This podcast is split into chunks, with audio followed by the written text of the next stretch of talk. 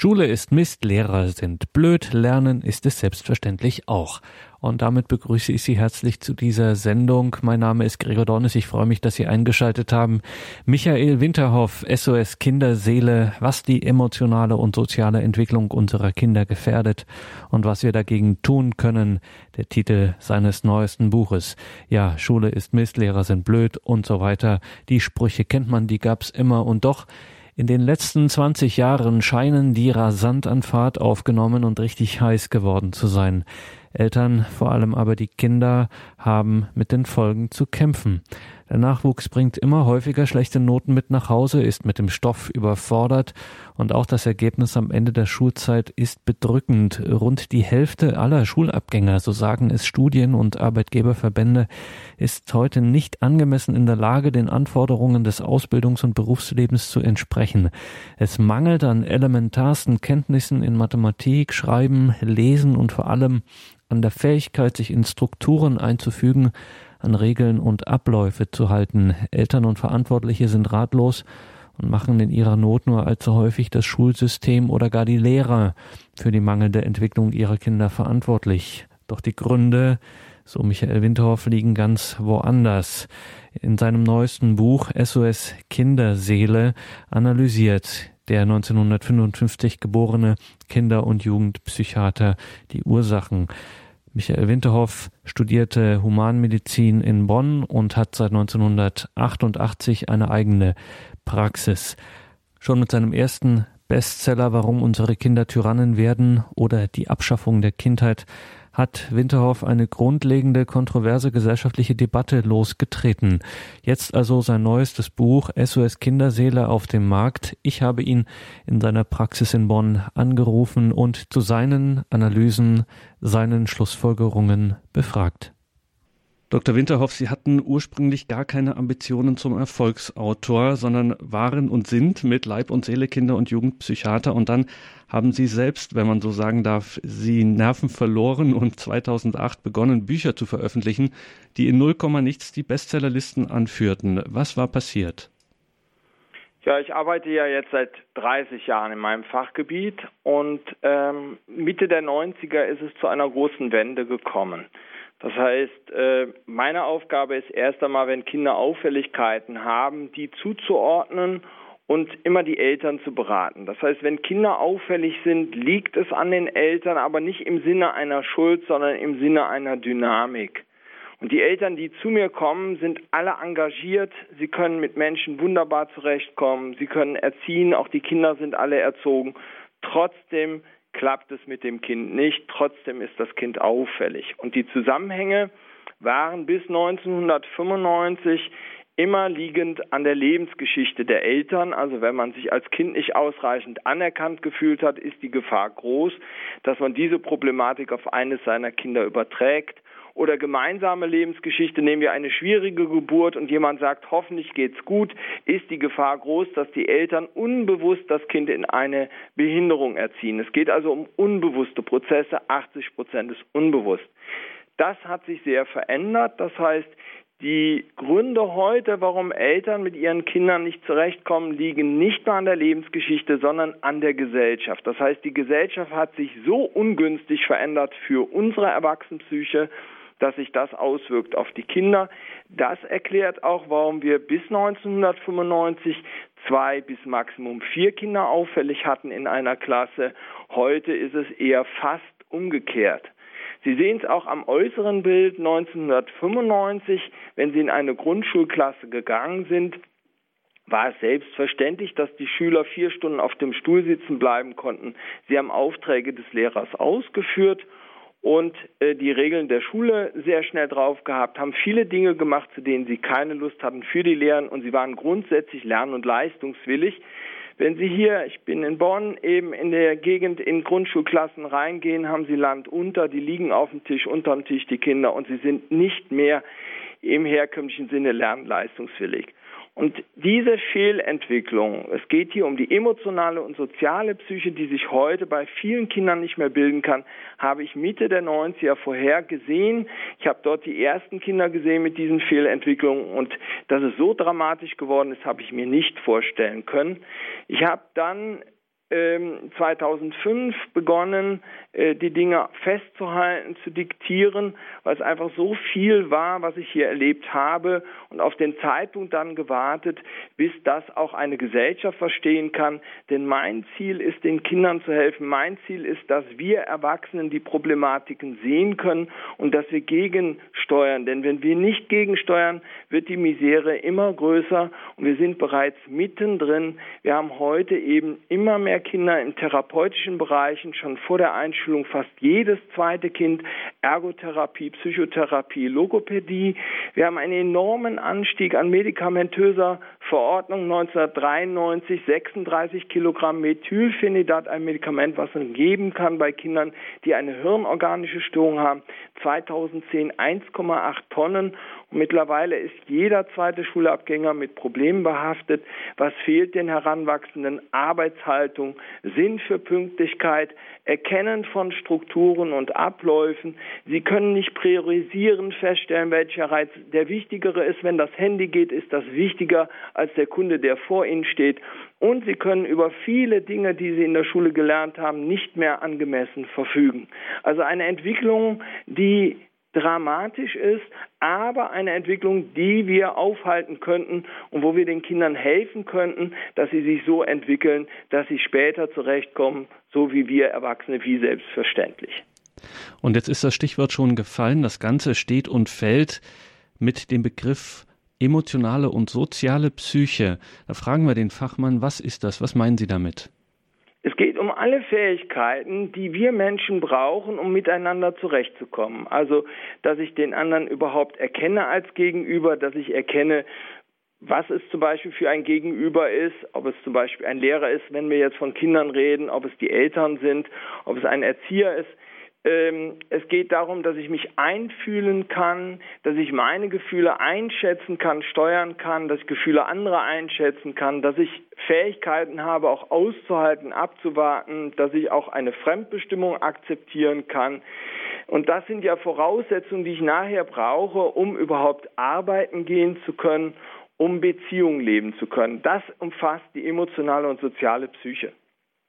Und dass das nicht aus gebildet ist. Sie haben das ja schon sehr plastisch geschildert. Also nehmen wir zum Beispiel das Beispiel mit einem Kind, das mich als Gegenüber nicht erkennen kann. Also man kann, wenn man zum Beispiel in einer Großstadt in Deutschland in ein Gymnasium kommt und dann Gymnasiallehrer fragt, wie das denn jetzt ist mit der eingeschulten fünften Klasse, dann hört man, äh, also wir brauchen erst mal ein halbes oder ein ganzes Jahr, um überhaupt den Kindern klarzumachen, dass hier jemand vor ihnen steht, der von ihnen was will, der ihnen Aufträge gibt, ja, der überhaupt da ist. Was ist denn da schiefgelaufen? Naja, wenn man das verstehen will, dann muss man sich befassen mit Entwicklungspsychologie. Die Entwicklungspsychologie hat angefangen mit Freud. Freud hatte eine geniale Idee, dass Störungsbilder des Erwachsenen vielleicht auf die Kindheit zurückzuführen sein könnten. Und dann haben ja nun sehr bekannte Leute äh, Kinder beobachtet über Jahrzehnte und daraus Modelle entwickelt, wie Psyche entsteht. Das heißt, im Bereich der Psyche haben wir ein Riesenproblem, dass wir sie nicht sehen können und es gibt eben keine bildgebenden Verfahren. Also in der körperlichen Medizin haben wir ja erst eine Einigung, seitdem es Röntgen und Labor gibt. Vorher war die Diagnose Lungenentzündung abhängig vom Gehör des Arztes oder von seiner Erfahrung. Und das ist im Bereich der Psyche nicht möglich. Deshalb gibt es im Bereich der Psyche nur Modelle. Und dieses Entwicklungsmodell ist eben entstanden über Jahrzehnte und man hat eben festgestellt, dass Kinder, egal aus welcher Familie sie kommen, welche Anlagen sie haben, sich in bestimmten Altersstufen gleich verhalten. Aus diesem gleichen Verhalten hat man abgeleitet, wie Psyche sich bildet. Das ist ein Wissen, das war bis 1990 interessant für tiefenpsychologisch analytisch arbeitende Therapeuten, auch für Lehrer und Erzieher. Und heute wäre dieses Wissen unabdingbar, um die Problematiken zu verstehen. Wenn wir über diese Psyche reden, die bildet sich nicht von alleine, sondern nur, wenn wir Erwachsenen alles richtig machen. Und sie sieht so aus, sie beginnt mit der Geburt, mit der Wahrnehmung, außerhalb von mir existiert überhaupt noch eine Welt. Also der Säugling kann nur wahrnehmen, angenehm, unangenehm. Ich werde gewickelt, ist unangenehm. Die Mutter kuschelt mit mir, ist angenehm. Und durch Krabbeln und Laufen entdeckt man den Raum. Ein Kind ist gar nicht in der Lage, eine Wand als solche zu erkennen, sondern durch die Erfahrung, dass die Kinder immer wieder den Stuhl in die Wand reinschieben und er da nicht weiterkommt, sieht man irgendwann Wände als Wände an. Mit 10 bis 16 Monaten würde ein Kind unterscheiden können zwischen Mensch und Gegenstand. Also der einzige Gegenstand, den ich nicht immer steuern kann, der mich steuert, der auf Sprache reagiert, das ist der Mensch. Mit 20 Monaten würde ein Kind unterscheiden können, gewohnte Umgebung, fremde Umgebung. Also früher hätte ein Kind mit 20 Monaten sich immer bei den Eltern erstmal aufgehalten, fremder Mann, fremde Umgebung, was passiert denn da? Und hätte mit der Zeit Sicherheit erlangt, vielleicht irgendwann den Raum vorsichtig erobert und hätte ich gesagt, stopp, wäre es zur Mama, zur Sicherheit zurückgelaufen. Mit zwei Jahren erkennt man, es gibt Menschen, die sind größer als ich, stärker als ich, die sind mir unheimlich Jugendliche. Und dann kommt ein ganz großer Sprung von Piaget herausgearbeitet, die Selbstbildung mit zweieinhalb Jahren. Jetzt erkenne ich, ich bin ein Mensch, du bist ein Mensch. Jetzt erkenne ich Vater, Mutter, Erzieherin und an den Reaktionen der Erwachsenen orientiere ich mich und entwickle ich mich. Hast du gut gemacht, will ich nicht haben, sodass ein Fünfjähriger sehr klar weiß, das ist richtig, das ist falsch, das ist gut, das ist schlecht. Und ein Fünfjähriger würde für die Mama gerne den Tisch decken, so wie er es leisten kann. Und wenn sie ihn loben, strahlt er. Und auf dieser Ebene der Entwicklung kommt jetzt automatisch ein Interesse an Kulturtechnik. Ich möchte lesen, schreiben, rechnen. Nicht ich muss. Und dann erkenne ich auch eine Lehrerin, mache viele Dinge, die die Lehrerin für richtig hält und auch viele Dinge, zu denen ich keine Lust habe für die Lehrerin. Und dann entwickelt man sich so weit, dass man mit elf, zwölf Jahren sich immer mehr für Freundschaften interessiert. Vorher sind es eher Verabredungen und wenn wir bei mir spielen, spielen wir das, was ich für richtig halte, sonst bist du nicht mehr mein Freund und jetzt habe ich Spaß am Freund. Das Spiel gerät in den Hintergrund. Mit 14 Jahren kann man sehen, dass andere Schwachpunkte haben, damit die Lehrer mit 15 Jahren, die Eltern und mit 16 Jahren ich selbst. Und jetzt kommt erst das letzte obendrauf, das zukunftsorientierte Denken. Ich möchte später das und das werden so und so leben. Das heißt, die emotionale und soziale Psyche ist letztendlich wie eine Pyramide auf den Kopf gestellt, baut aufeinander auf. Und bis 1995 hat sich diese Psyche bei allen Kindern gebildet.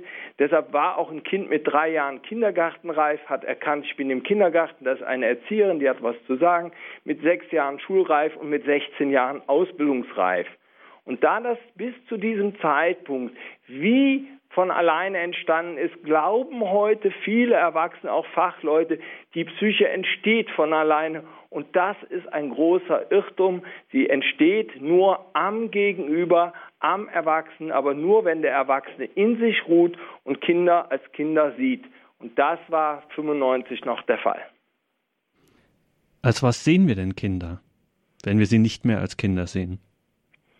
Ja, wenn man sich die Frage stellt, was hat sich verschoben, dann kann man das am besten sehen in der Gesellschaft. Das heißt, wir haben eine Veränderung, dass wir seit Anfang, Mitte der 90er Kinder gar nicht mehr als Kinder sehen. Und damit ist auch nicht mehr klar, dass die viel Anleitung brauchen, dass man Ruhe braucht, dass man sie vor Themen schützen muss.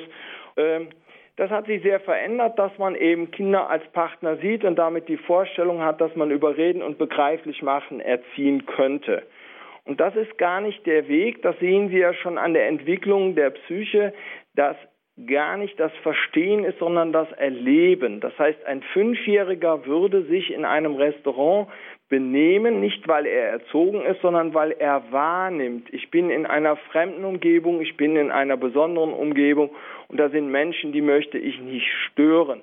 Genauso ist das ja auch der Grund, warum wir uns im Restaurant benehmen, nicht weil man uns beigebracht hat, wie man sich da benehmen müsste.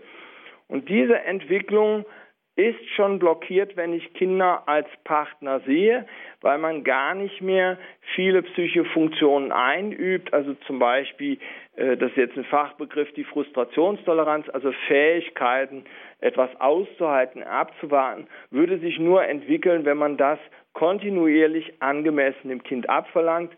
Im partnerschaftlichen Umgang hat man eher die Vorstellung, das Kind begreift Und somit ist die Folge schon allein von dieser Verschiebung die, dass die Kinder gar nicht mehr sich in ihrer Psyche angemessen entwickeln können. Und das ist ja eine Entwicklung, die seit der Jahrtausendwende sehr zugenommen hat in Kindergarten und Grundschule. Wir haben einen in meinen Augen sehr guten Kindergarten gehabt, zwei Erzieherinnen, die haben 20 Kinder durch den Vormittag begleitet, gleiche Gruppe, gleiche Anleitung, gleiche Reaktionen, äh, gleicher Raum. Und heute ist es eben so, dass viele meinen, das sind schon kleine Persönlichkeiten, die sollen sich frei entfalten, frei entwickeln und die Erzieherin macht nur noch Angebote.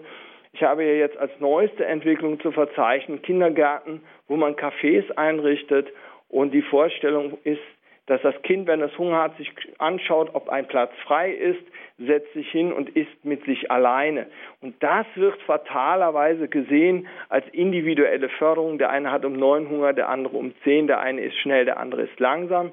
Äh, genauso die Entwicklung in der Schule. Wir haben immer mehr offene Sequenzen. Wir haben in Nordrhein-Westfalen gar nicht mehr Lehrer, sondern Lernbegleiter, Coaches im Hintergrund. Die Kinder sollen sich an der Lerntheke bedienen mindestens 60 Prozent Freiarbeit in der Vorstellung, die sollen möglichst viel sich alleine beibringen, um eine Freude daran zu haben. Aber fachlich gesehen heißt das, der Erwachsene ist gar nicht mehr in der Verantwortung, sondern das Kind und der Erwachsene ist gar nicht mehr in der Beziehung, gar nicht mehr im Gegenüber und die emotionale und soziale Psyche bildet sich nur am Gegenüber. Es ist dann zu einer Verschiebung gekommen wir leben in einer Zeit, in der uns Orientierung fehlt. Wir wissen doch gar nicht, leben wir in Deutschland, leben wir in Europa. Wir haben eine missachtende Gesellschaft, da wird die Bundeskanzlerin durchs Radio gezogen. Wir haben keine Sicherheit mehr, Krankenkasse, Rentenversicherung. Und mit Windows 95 zog der Computer mehr oder weniger in alle Haushalte ein. Was der verändert hat, eklatant. Das heißt, unsere Wünsche nach Orientierung, Anerkennung und Sicherheit werden schon lange nicht mehr von der Gesellschaft getragen. Und jetzt ist die Gefahr groß, 80 Prozent ist unbewusst, dass man unbewusst das, was mir fehlt, übers Kind ausgleicht. Und daher kommt es dann, dass Erwachsene von Kindern partout geliebt werden wollen. Wenn ich vom Kind partout geliebt werden will, kann ich nicht mehr Nein sagen, kann ich dem Kind nichts mehr abverlangen. Das heißt, es kommt zur Machtumkehr der Erwachsene wird bedürftig und das Kind soll die Bedürfnisse erfüllen. Das ist quasi wie ein emotionaler Missbrauch des Kindes, der natürlich unbewusst passiert. Aber ich schreibe ja gerade, damit es bewusst wird, denn diese Fehlentwicklung will niemand von uns. Aber in dieser sogenannten Projektion, ich will vom Kind geliebt werden, sind viele Erwachsene, auch Großeltern. Also eine Oma früher hätte den Enkel verwöhnt, das Lieblingsessen gekocht, aber ihm klar etwas abverlangt. Du wäschst dir erst die Hände, du bleibst am Tisch sitzen.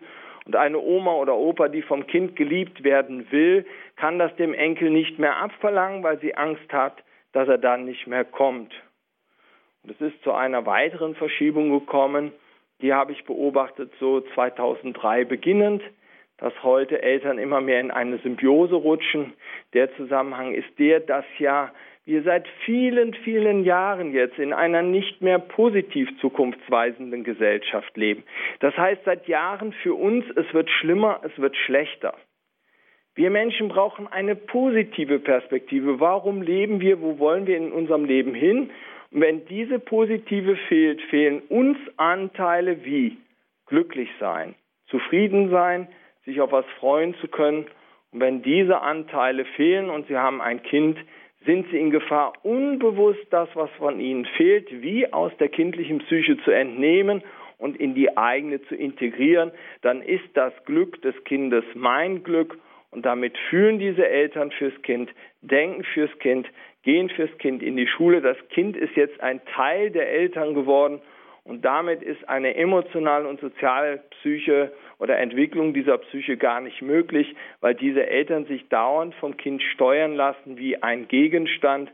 Und diese Kinder verbleiben deshalb in einem Alter von nur 10 bis 16 Monaten. Das heißt, sie obliegen der Vorstellung, ich bin alleine auf der Welt, ich kann alles steuern und bestimmen. Sie leben nur lustorientiert in den Tag, also wenn es um Lust geht, Computer, Fernseher, Freizeitpark, sehen Sie die gute Intelligenz. Schulleistung meiden sie, wenn sie sich anstrengen müssen. Sie haben trotz Erziehung kein Unrechtsbewusstsein. Sie sind gar nicht in der Lage, in Konflikten Zusammenhänge zu erkennen, können deshalb auch nicht aus Konflikten lernen. Sie haben keine Empathie. Kann sein, dass sie andere ärgern, finden das witzig oder machen sich immer zum Opfer. Und sie erkennen Strukturen und Abläufe nicht. Also ich sitze in einem Unterricht, verhalte ich mich anders als in der Pause. Die sind eher auf Pause eingestellt. Das wäre aber alles behebbar. Das heißt, diese Entwicklungsstörung könnte man über anderthalb Jahre beheben. Der letzte Punkt, der so schwierig ist, ist für uns der Wechsel von analog auf digital. Also 1990 analog. Ich mache erst das, dann mache ich das, dann mache ich das. Von daher viel, viel ruhiger. Wenn ich nicht im Raum war, war ich telefonisch nicht erreichbar. Der Brief kam per Post, Krankenkasse war sicher, Rente war sicher, Arbeitsplatz war sicher. Heute permanente Erreichbarkeit, hohe Unsicherheit und auf diese Belastung, die wir schon haben, kommen jetzt digital aus aller Welt Krisen- und Katastrophennachrichten direkt an uns heran, bedeutet psychisch gesehen, wir sind wie mittendrin. Und jetzt passiert Folgendes. Wir haben ein Programm für Katastrophen in uns. Also wenn jetzt hier ein Brandalarm ausgelöst wird, bleiben wir nicht sitzen, wir rennen raus, retten uns und andere. Das heißt, durch diese Irritation unserer Psyche wird das Katastrophenprogramm aktiviert und somit reagiert der Erwachsene wie in einer Katastrophe. In einer Katastrophe ist man 24 Stunden auf, versucht zu retten, was zu retten ist. Das heißt, sie kommen in den Zustand des Katastrophenalarms, der Erwachsene. Und das bedeutet, von morgens bis abends immer auf Trab, es kommt gar nicht mehr zur Entspannung. Und im Katastrophenalarm hat man keine Intuition mehr, man ist nur noch nach außen gerichtet. Das heißt, kleine Kinder, gerade die brauchen Eltern, die in sich ruhen. Die Ruhe der Mutter überträgt sich aufs Kind und umgekehrt. Und wenn Eltern im Katastrophenalarm sind, überträgt sich jetzt permanent die Spannung aufs Kind. Und deshalb haben wir immer mehr Kinder, die schon im Kleinkindesalter auffällig sind. Schreikinder, Schlafprobleme, Ernährungsprobleme. Kinder sind immer im Spannungszustand. So viel angespannte Kinder wie heute habe ich noch nie erlebt. Rückenverspannung, Schlafprobleme auch bei älteren Kindern, Kopfschmerzen und vieles mehr. Und das liegt daran, dass der Erwachsene eben nicht mehr in sich ruht, sondern immer Spannung verbreitet. Und das Zweite ist, alle Eltern, die zu mir kommen, haben eine Intuition, können aber, wenn sie im Katastrophenalarm sind, nicht darüber verfügen. Intuition ist ein Gespür für Kinder, wenn ein Kind hinfällt. Da muss ich auf zehn Meter Entfernung spüren können, stellt er sich an oder hat er sich wehgetan. Und dieses Gespür haben diese Eltern dann nicht, weil sie im Katastrophenalarm sind und rätseln dann immer rum, wie sie reagieren und reagieren auch aus diesem Grund häufig von außen betrachtet falsch. Was ist denn da die Lösung? Das hört sich ziemlich aussichtslos an, weil dieser Katastrophenmodus ja offensichtlich hausgemacht ist von den Zuständen, in denen wir leben, von unserer Gesellschaft und der Entwicklung, die sie genommen hat. Haben denn Eltern da eine Chance, noch ähm, selbstregulierend auch zu intervenieren, Intuition zurückzugewinnen? Ja, also das ist überhaupt keine Schwierigkeit. Man muss erst mal sehen, dass man in diesem Problem ist. Es geht hier auch gar nicht darum zu sagen, das ist heute eine furchtbare Zeit. Es geht gar nicht um eine Bewertung. Wir leben in dieser fortschrittlichen Zeit, sind aber überfordert. Deshalb auch das Thema Burnout oder Depression, was vorher ja eher Top-Managern vorbehalten ist und heute sind viele Menschen betroffen. Das heißt, wenn man merkt, dass man in diesem Zustand ist und man kann das merken daran morgens, wenn man wach wird, rattert schon der Kopf, du musst heute daran denken, daran denken. Man ist in der einen Situation gedanklich schon in der nächsten, man steht mit dem Kind auf dem Fußballplatz, hat aber schon im Kopf die nächste Situation. Oder mittwochs macht man sich Gedanken, wie man samstags den freien Tag anfangen will, Sauna, Joggen, sonst immer in Bewegung dann müsste man sich auf ein Experiment einlassen. Dieses Experiment hört sich sehr einfach an, aber ich weiß aus der täglichen Praxis, wie schwer es ist, Eltern in dem Fall dahin zu bekommen, dieses Experiment mitzumachen. Man müsste sich einlassen auf einen längeren Spaziergang. Äh, man muss alleine sein, Handy abgeschaltet, nicht joggen, nicht Fahrrad fahren, keinen Hund mitnehmen, Man muss nicht tief in den Wald gehen, man kann sich auch im Kreis drehen, man kann auch Leuten begegnen, nur sollte nicht Freunden und Bekannten begegnen. Jetzt kommt aber das Schwierige an dem äh, Experiment. Das würde nur funktionieren, wenn man sich beim ersten Mal auf vier bis fünf Stunden einlässt. Dann passiert Folgendes. Kaum ist man im Wald, hat man sehr viel Druck, weil man ja keine Ablenkung mehr hat. Wenn man jetzt weiter vor sich hingeht, dann passiert nach zwei, drei Stunden Folgendes. Von jetzt auf gleich ist dieser Zustand behoben. Das heißt, man ruht wieder in sich, man merkt auch erst, wie angespannt man vorher war, man hat keinen Druck mehr, man hat keine Gedanken mehr. Ein sehr, sehr angenehmer Zustand, man hat eher Glücksgefühle, man ist auch nicht mehr im Tunnelblick, sondern man nimmt den Wald insgesamt wahr. Und dann passiert etwas, wenn man weitergeht. Probleme, die man vorher hatte, hat man auf einmal gar nicht mehr. Probleme, die man hat, zu denen bekommt man eine gesunde Distanz, kann sie ganz anders betrachten und ganz anders Entscheidungen treffen. Und wenn man jetzt mit einem Kind in einer Symbiose lebt, dann kann man das Kind auf einmal auch mit einer Distanz sehen, als ein Mensch, der meint, so und so mit mir umzugehen und hätte auch diese Problematik gelöst. Aber das Entscheidende ist, dass man erst einmal diese Erfahrung macht. Wenn man erlebt hat, dass es nur eine Hebelwirkung ist, kann man etwas tun. Und in der heutigen Zeit müssten wir, um gesund zu bleiben und nicht im Katastrophenalarm reinzurutschen, alle 14 Tage etwas tun, um zu uns zu kommen. Das kann man machen, einen Waldspaziergang. Ich gehe alle zwei Wochen zwei Stunden in den Wald, bleibe ich ruhig. Gehe ich vier Wochen nicht, fängt die Unruhe an. Nach acht Wochen wäre ich im Katastrophenalarm. Man kann sich in eine Kirche setzen. Also es gibt viele Möglichkeiten, um dann eben gezielt zu sich zu kommen. Und damit hat man wieder die hohe Lebensqualität, äh, dass man nicht getrieben ist, sondern auch im Moment leben kann. Man hat dann auch wieder die Intuition, das Gespür, wie man mit Kindern umgeht, denn man braucht für Kinder keine Bücher, die sind ja eher schädlich, sondern nur die Intuition. Und dann würde sich das Kind auch angemessen entwickeln können.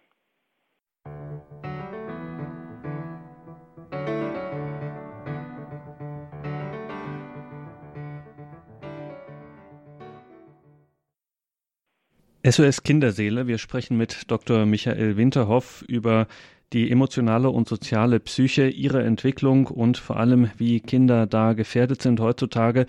Dr. Winterhoff, gehen wir vielleicht mal in die Schule. Ähm, da haben wir jetzt seit einigen Jahren viele neue Konzepte ausprobiert, gerade auch im Grundschulbereich, also dass man besonders auf Kinder eingehen möchte. Man möchte sie erstmal gewähren lassen, die lernen durch eine gewisse Form von Erfahrung. Also man korrigiert nicht gleich einen Fehler, sondern lässt ihn erstmal zu, damit das Kind Spaß oder Freude daran ähm, an dem Schreiben zum Beispiel gewinnt. Das hört sich eigentlich sehr gut an und sehr ambitioniert und auch schön für die Kinder. Sie sagen, das ist ein Trugschluss.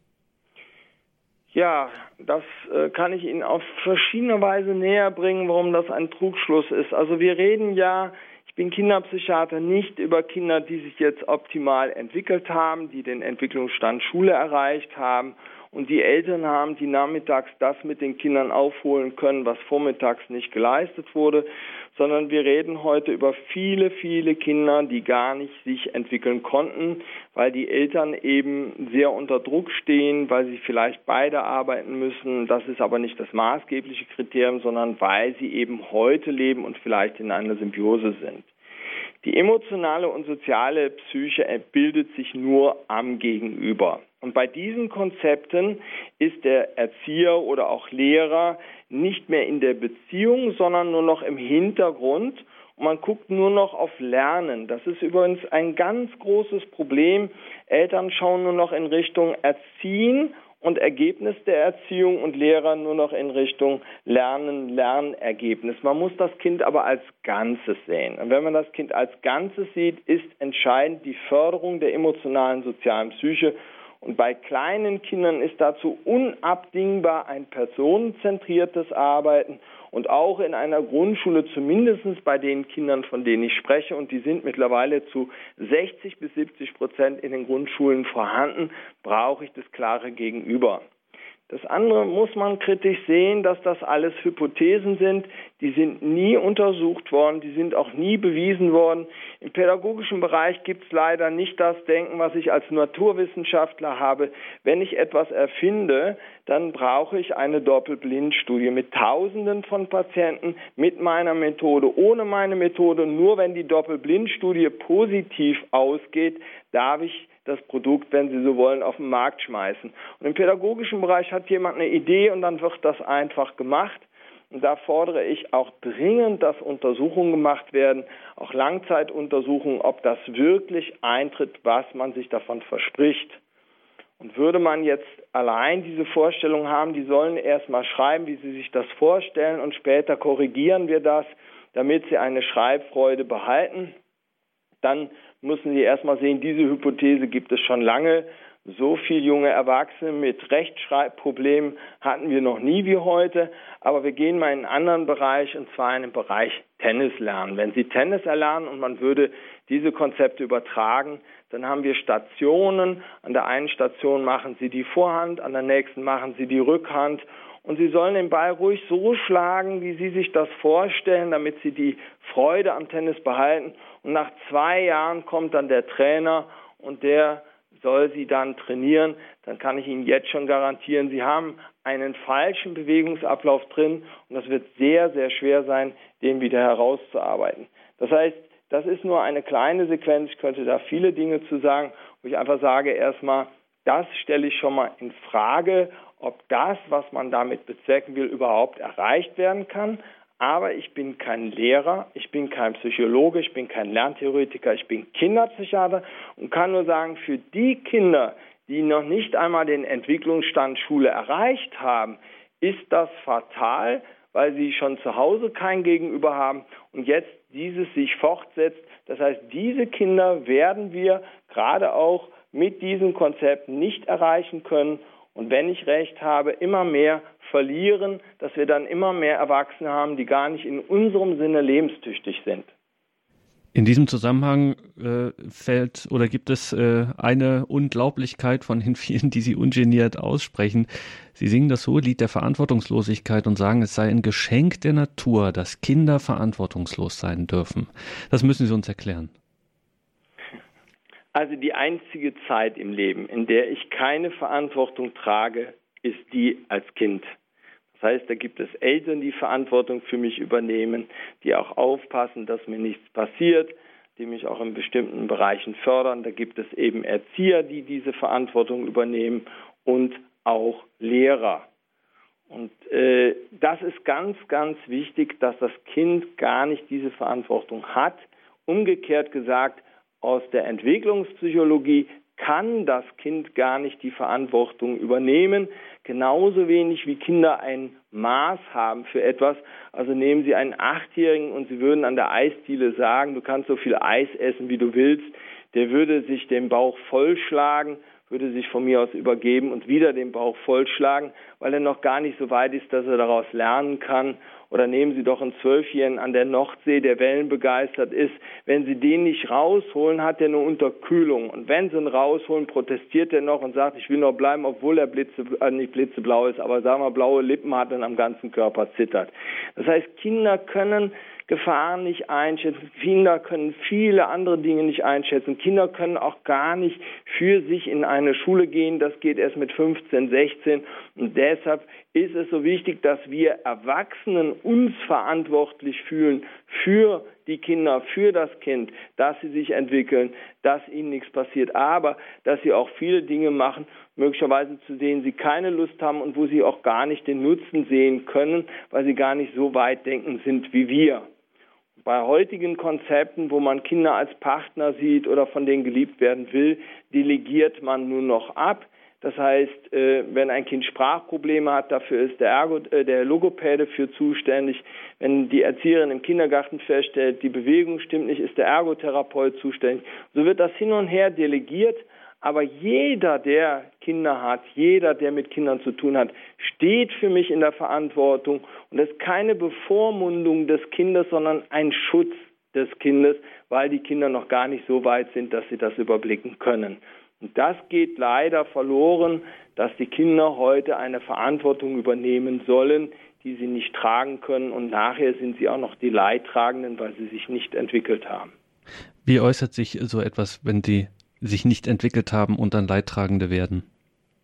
Naja, wenn man es ähm, konkret bezieht, ist es so, dass äh, sie ja mit dem Weltbild eines kleinen Kindes rumlaufen. Das heißt, die Vorstellung haben, ich bin alleine auf der Welt, ich kann alles steuern und bestimmen. Das heißt, sie können überhaupt keine Rücksicht nehmen, sie können nicht empathisch sein, sie haben auch kein Unrechtsbewusstsein und äh, sie halten auch nichts aus, außer im Lustbereich. Und deshalb sind sie letztendlich dann nicht arbeitsfähig, äh, nicht beziehungsfähig um mal ein Beispiel zu nennen, was mir hier so jeden Tag begeht, begegnet, 16 Jahre alt. Der Junge kommt aus Berlin. Wenn Sie ihm begegnen würden, wären Sie begeistert, offen, freundlich zuvorkommend im Kontakt. Wenn Sie ihn sehen, können Sie sich nicht vorstellen, dass er regelmäßig seine Mutter aufs Übelste beschimpft, und zwar immer dann, wenn er das nicht bekommt, was er haben will. Und das Letzte, was er gemacht hat, er ist sonntags vormittags in einen Baumarkt eingestiegen in Berlin, nimmt noch seinen elfjährigen Bruder mit und wundert sich, dass nach kurzer Zeit die Polizei da steht. Was wollte er? Eine Kettensäge klauen. Warum eine Kettensäge? Der Motor seines Karts ist kaputt gegangen. Der der Kettensäge eignet sich, also klaue ich eine Kettensäge. Da können Sie sagen, das geht doch gar nicht. Der ist bestens erzogen, das stimmt aber er hat trotzdem kein Unrechtsbewusstsein. Wenn er jetzt eine Kettensäge braucht, dann klaut er sie. Dann können Sie sagen, er ist doch intelligent, es ist nämlich ein sehr guter Schüler auf dem Gymnasium, aber er ist nicht in der Lage, einfachste Zusammenhänge zu erkennen, nämlich, dass Sie in der heutigen Zeit gar nicht mehr in einen Baumarkt einsteigen können. Da sind Alarmanlagen, dass äh, der Aufwand in keinem Verhältnis steht zum Ergebnis, dass man tagsüber gesehen werden könnte und jemand die Polizei ruft. Und er hat noch seinen elfjährigen Bruder mitgenommen und sieht gar nicht, dass er ihn, sagen wir, in Schwierigkeiten bringt. Also es fehlen einfach empathische Möglichkeiten. Und das ist eben ein Beispiel von vielen, das eben auf uns zukommen wird. Und als ich das erste Buch geschrieben habe, 2007, hatten wir in Japan schon zwei Millionen 20- bis 30-Jährige, die leben nur auf dem Zimmer, 24 Stunden Internetanschluss voller Kühlschrank und sie haben Ruhe. Man nennt sie dort Hikikomoris. Sobald sie fordern, die fordern, flippen sie aus, sobald der Computer kaputt geht. Das heißt, wenn wir nicht gegensteuern, werden wir immer mehr Erwachsene haben, die wie Kinder den Eltern auf dem Schoß sitzen bleiben, nur im Moment leben. Und wenn man die eben immer sättigt mit Computer und vollem Kühlschrank, kein Problem aber sobald man sie fordert, ein Problem und sie werden nicht arbeiten können. Sie sind ihr Leben dann auf Versorgung angewiesen. Bevor wir darauf kommen, wie man da entgegensteuern könnte, Dr. Winterhoff, Sie bringen eine der vielen Überraschungen, die Sie liefern, ist, dass diese Sache eben nicht ausweglos ist, dass sie zwar sehr brisant ist, wie wir auch von Ihnen jetzt gerade hören, aber dass sie eben nicht aussichtslos ist und es gibt ein man möchte es glatt für ein Wunder halten. Es gibt die Möglichkeit, dass diese psychische Entwicklungsstörung, dass eben ein ausgewachsener Jugendlicher, der denken kann, der sprechen kann, der Sport machen kann und alles trotzdem auf einem psychischen Stand eines Kleinkindes ist, dass dieser psychische äh, Zustand, dass der nachreifen kann. Wie kann sowas gehen? Also hierzu muss man sehen, dass die äh, Entwicklung der emotionalen Psyche niemals gehen würde über Verstehen, auch nicht gehen würde über das Thema Strenge, sondern nur über Erleben. Anders geht es nicht. Und ähm, da muss man sich dann Gedanken machen, was fehlt eigentlich diesen Kindern und Jugendlichen. Einmal müssen Sie sehen, äh, Kinder und Jugendliche brauchen Erwachsene, die in sich ruhen. Die Ruhe der Mutter, des Vaters überträgt sich aufs Kind und umgekehrt. Und immer mehr Eltern sind im Katastrophenalarm.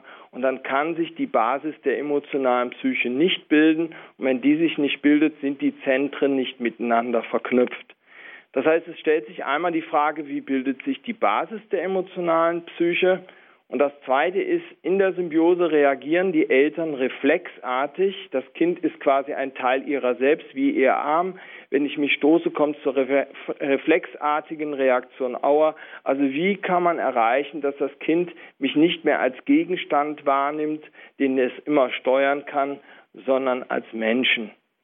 Die Kinder, von denen ich spreche, sind älter als fünf und Sie erkennen sie daran, dass Sie grundsätzlich Aufträge doppelt und dreifach geben müssen. Also deckt den Tisch, dann sagt der Freche, nee, mache ich nicht und zwingt Sie dauernd den Auftrag doppelt zu geben. Es gibt Kinder, die wirken so, als würden sie Aufträge, die sie schon hunderte Male ausgeführt haben, nicht mehr erinnern können. Die Messe auch oder decken die Tassen nicht. Ganz selten gibt es auch Kinder, die laufend Dinge machen, ungefragt, sodass sie immer sich bedanken müssen. Dankeschön, finde ich toll, dass du schon einen Tisch gedeckt hast. Das heißt, hierhinter steht das Weltbild. Du bist ein Tisch, ein Stuhl, ein Automat. Und wenn sie einen Auftrag doppelt erteilt haben, führen sie aus, weil ihr Weltbild bestätigt ist. Also die Frage, was können wir tun, dass die Kinder und Jugendlichen sich entwickeln, nachreifen, wenn sie so wollen. Und äh, dazu wäre erstmal wichtig, dass der Erwachsene in sich ruht, wichtig, dass er das Kind sehr viel um sich hat, wichtig, dass das Kind viel auf sich bezieht. Ich bin die Orientierung, weil wir reden hier von kleinen Kindern. Und dann die muss man sich die Frage stellen, wie bildet sich die Basis der emotionalen Psyche? Dazu sind drei Grundhaltungen wichtig. Einmal Ruhe, das heißt, in manche Abläufe muss viel mehr Zeit, weil die ja nur Druck gewöhnt waren. Ähm, da in der Familie zum Beispiel müsste man verändern, dass man am Wochenende eben nicht Fernseher sonst was hat, sondern Waldspaziergänge. Ähm, dann der zweite wichtige Punkt wäre der, kleine Kinder haben natürlich ein gebildetes Gehirn, aber sehr salopp gesagt, da ist ja noch nichts drin. Von daher ist das Gehirn des kleinen Kindes diffus. Das heißt, die Jugendlichen und Kinder, die den geringen Reifegrad haben in der emotionalen Psyche, haben die diffus vorliegen. Und dass sie erkennen das ja, sagen wir mal, im Natürlichen. Ein Kind ist gar nicht in der Lage, eine Straße zu erkennen, sondern das Mäuerchen, den Hauseingang, das Türchen. Das wird jeden Tag aufgesucht mit der Frage, funktioniert es so wie gestern? Und nur wenn es so funktioniert wie gestern, kommt es zu einer Beruhigung und weitere Dinge werden wahrgenommen. Das heißt, gleiche Abläufe gibt Halt und Sicherheit. Man spricht auch von Ritualen. Brauchen wir heute mehr denn je, weil eben immer mehr Kinder wie kleine Kinder sind. Und der entscheidende Punkt aber, wie sich Psyche bildet, ist, ich nutze Abläufe, begleite das Kind in diesen Abläufen und leite es an. Jetzt machst du das, jetzt machst du das, jetzt machst du das. da geht es niemals darum, dem Kind etwas beizubringen, sondern das Gehirn, wenn Sie so wollen, muss erleben in diesem Ablauf, es gibt eine 1, eine 2, eine 3, eine 4. Wir können nur Mathematik, weil wir wissen, nach der 2 kommt die 3, nach der 3 kommt die 4. Also immer diese gleichen Anleiten, begleiten, Reihenfolgen bilden in gleichen Abläufen. Das wäre das Wichtigste überhaupt. Das heißt, nehmen wir ein kleines Kind, ich begleite das morgens, ich stehe so früh auf, ich habe Zeit, ich habe Luft, jetzt machst du das, jetzt machst du das. Auch da geht es nochmal nicht darum, dem Kind beizubringen, wie man sich anzieht, sondern immer wieder diese gleichen Abfolgen. Und das andere ist, wie kann man erreichen, dass Kinder, die einen nicht erkennen als gegenüber als Mensch, ähm, ihnen helfen kann, uns zu erkennen. Da müsste man, ich rede jetzt nicht allgemein, wie man mit Kindern umgeht, sondern ich rede über diese Kinder. Also betont verzögern, wenn man angesprochen wird, sagen wir mal innerlich bis drei oder vier zählen, bevor man reagiert. Das heißt, diese Kinder kennen ja im Rahmen der Symbiose nur Mama ja, Mama ja, Mama ja. Und jetzt kommt Mama erstmal nichts, also eine Verzögerung. Äh, sie begreifen darüber gar nichts, sondern sie erleben was Neues, wie gesagt, wie ein neuer Buchstabe.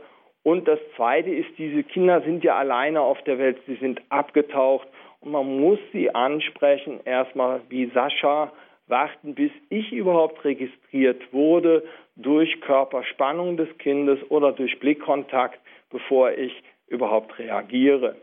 Man kann äh, mit diesen Instruktionen, wenn man in sich ruht, wenn man Kinder als Kinder sieht, die Kinder über einen Zeitraum von ein bis anderthalb Jahren auf den Entwicklungsstand ihres Alters bringen. Ich mache das jeden Tag, wenn Eltern zu mir kommen, sind das nur fünf Beratungsgespräche in anderthalb Jahren. Das heißt zunächst die Aufklärung der Beziehungsstörungen, anschließend die Anleitung der Entwicklung der Psyche.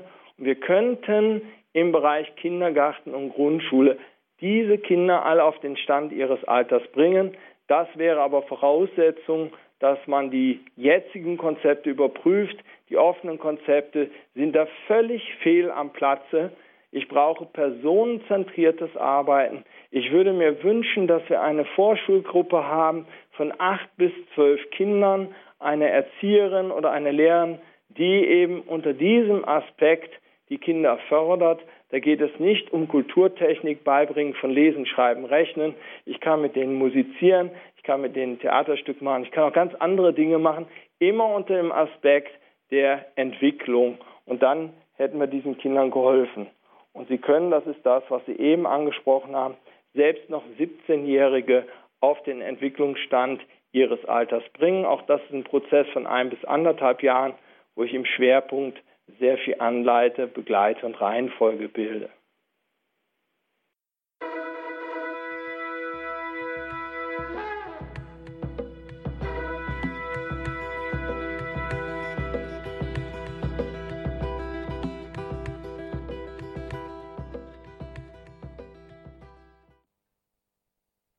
SOS Kinderseele, was die emotionale und soziale Entwicklung unserer Kinder gefährdet und was wir dagegen tun können. Über dieses neue Buch von Michael Winterhoff habe ich mit ihm gesprochen. Sein Fazit erst Entwicklung, dann Bildung. Das Buch SOS Kinderseele ist im Bertelsmann Verlag erschienen. Alle Angaben dazu hat für Sie unser Hörerservice oder aber Sie klicken sich ganz einfach ins Infofeld zur Sendung und dort finden Sie alle Links sowohl der Link zum Buch als auch zum Bertelsmann Verlag, als natürlich auch zu der wirklich sehr spannenden und aufschlussreichen Homepage von Michael Winterhoff, michael-winterhoff.com. Ich wünsche Ihnen weiterhin viel Freude hier im Programm bei Radio Horeb. Alles Gute Ihnen und gottesreichen Segen. Ihr Gregor Dornis.